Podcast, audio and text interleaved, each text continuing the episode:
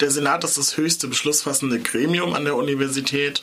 Dort drin sitzen unter anderem der Rektor, das gesamte Rektorat, die elf Dekaninnen und ähm, ProfessorInnen, der akademische Mittelbau, Vertreter aus äh, Administration und Technik und unter anderem studentische Mitglieder.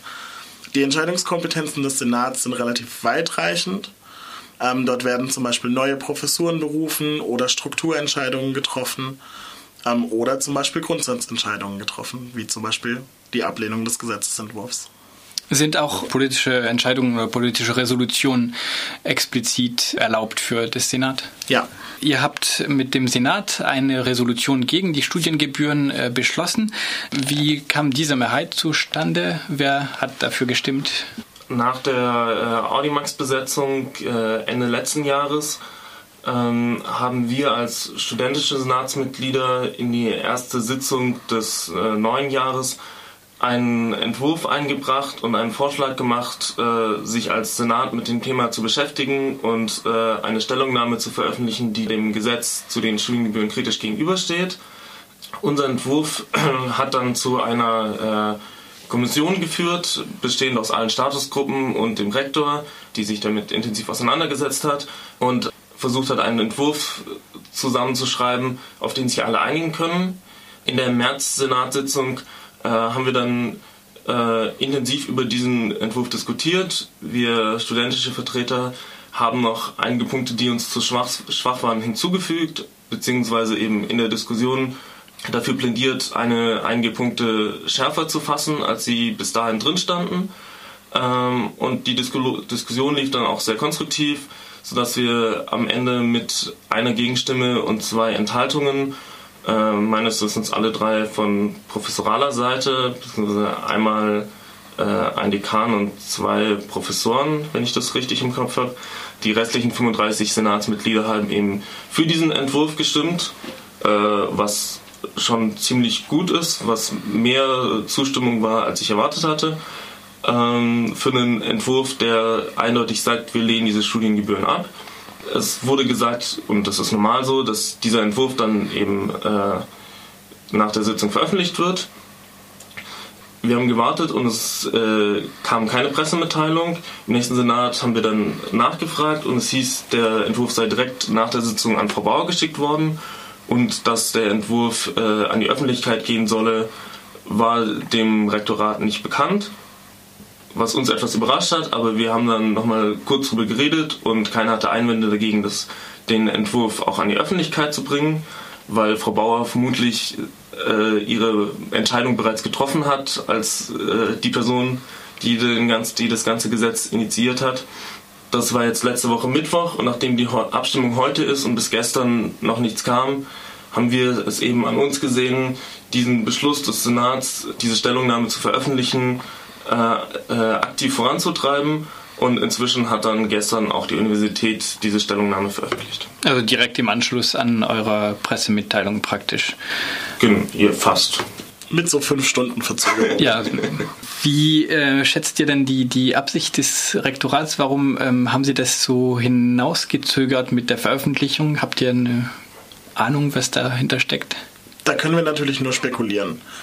Was uns das Rektorat zugesagt hat, ist, dass sie nach der Entscheidung die Stellungnahme direkt Frau Bauer zukommen lassen haben, was in unserer Sicht halt nicht der Debatte zuträglich ist, denn wie Clemens schon sagte, für Frau Bauer ist die Entscheidung klar, sie hat den Gesetzentwurf eingebracht, ähm, aber eben für die restlichen Landtagsabgeordneten ist die Entscheidung nicht klar, wenn es da einen neuen Aspekt gibt, dass die erste Volluniversität eine Ablehnung zeigt. Das bedeutet, spekulieren können wir nur, dass man eventuell Angst vor, vor Konsequenzen aus dem Wissenschaftsministerium hatte. Hatte sich das Rektorat ähm, auch gegen äh, diese Stellungnahme eingebracht in der Debatte oder wie, wie standen Sie dazu?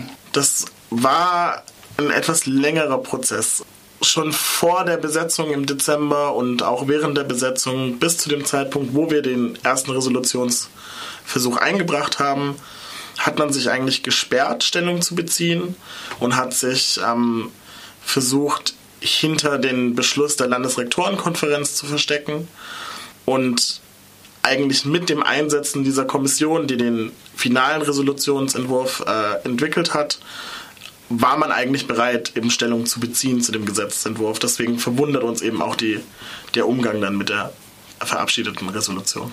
Ihr habt eben angesprochen, dass äh, das Rektorat vielleicht Angst vor Konsequenzen aus dem Wissenschaftsministerium hatte. Welche Konsequenzen könnte es dann denn sein? Wie Christian richtig gesagt hat, können wir nur vermuten. Äh, und vielleicht steckt da auch gar nichts dahinter, aber äh, am naheliegendsten sind natürlich Konsequenzen in Richtung äh, Exzellenzstrategie, die jetzt eben groß anläuft ähm, und bei der gefühlt jede Universität in Deutschland hat äh, die, die Befürchtung hat, nicht ausreichend berücksichtigt zu werden und damit zu einer zweite Klasse Universität zu werden. Und natürlich ist es gut möglich, dass äh, bei einer Entscheidung, die auf jeden Fall politisch mitgetragen wird, die Universität Freiburg auch Angst hat, sich bei der Landesregierung unbeliebt zu machen und damit ihre Chancen, äh, Exzellenzuniversität zu werden, zu verschlechtern. Jetzt kommen wir vielleicht auf die Gründe in eurer Stellungnahme gegen die Studiengebühren.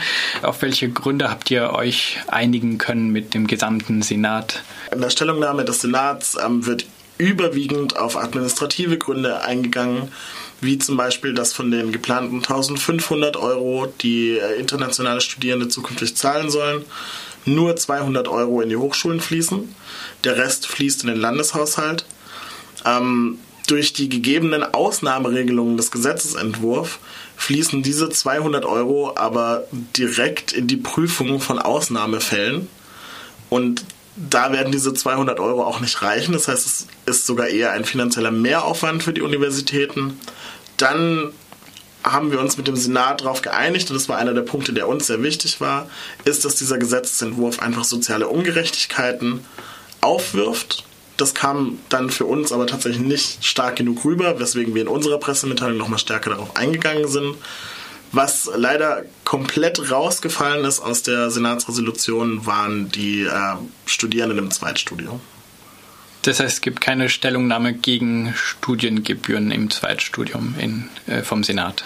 Es gibt eine Stellungnahme gegen diesen konkreten Gesetzesentwurf und zu diesem Gesetzesentwurf gehören auch diese Zweitstudiumsstudiengebühren. Äh, das liegt daran, dass äh, auch die Verwaltungskosten äh, für Zweitstudiumsstudiengebühren äh, bestehen. Äh, das heißt, in diesem konkreten Gesetzesentwurf äh, ist die Universität auch dagegen.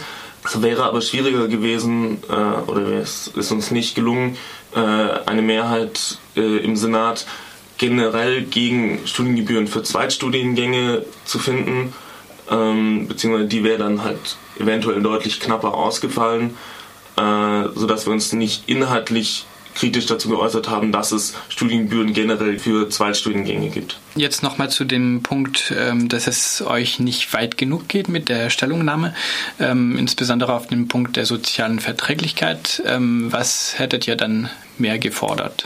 Naja, unsere Maximalforderung ist keine Studiengebühren. Die ist relativ einfach. Aber ähm, wenn man sich anguckt, es wird immer von dem Wort Sozialverträglichkeit geredet. Ähm, 1500 Euro pro Semester mögen vielleicht auf den ersten Blick nicht so viel erscheinen.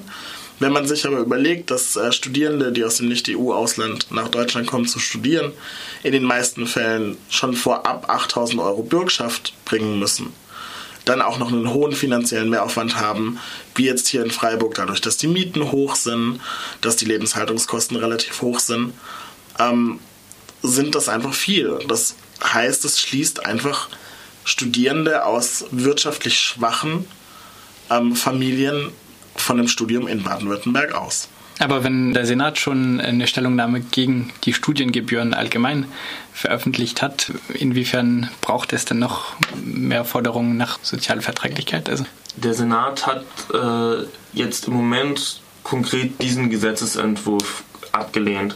Äh, und er hat es mit verschiedenen Begründungen getan und äh, nachdem wir da äh, sehr stark dahinter waren, hatte in diese Begründung auch eine soziale Ungerechtigkeit aufgenommen. Der Senat hat sich leider noch nicht generell und komplett gegen Studiengebühren und auch nicht generell und komplett gegen Studiengebühren für Nicht-EU-Ausländer ausgesprochen, was wir beides wünschenswert, wünschenswert finden würden. Aus unserer Sicht wäre es auch schön, dieses Argument, das sehr zentral und sehr wichtig für uns ist, äh, noch stark stärker zu betonen, äh, dass es eben eine sehr große soziale Ungerechtigkeit schafft, äh, dass Studiengebühren selektieren nach Arm und Reich und dass das in Bereichen gerade von Nicht-EU-Ausländern nochmal deutlich stärker wirkt, weil eben einige von diesen Menschen durchaus bereits jetzt in einer sehr starken finanziellen Belastung leben und äh, ausländische Studierende einfach faktisch im Durchschnitt deutlich weniger Geld haben als äh, einheimische Studierende.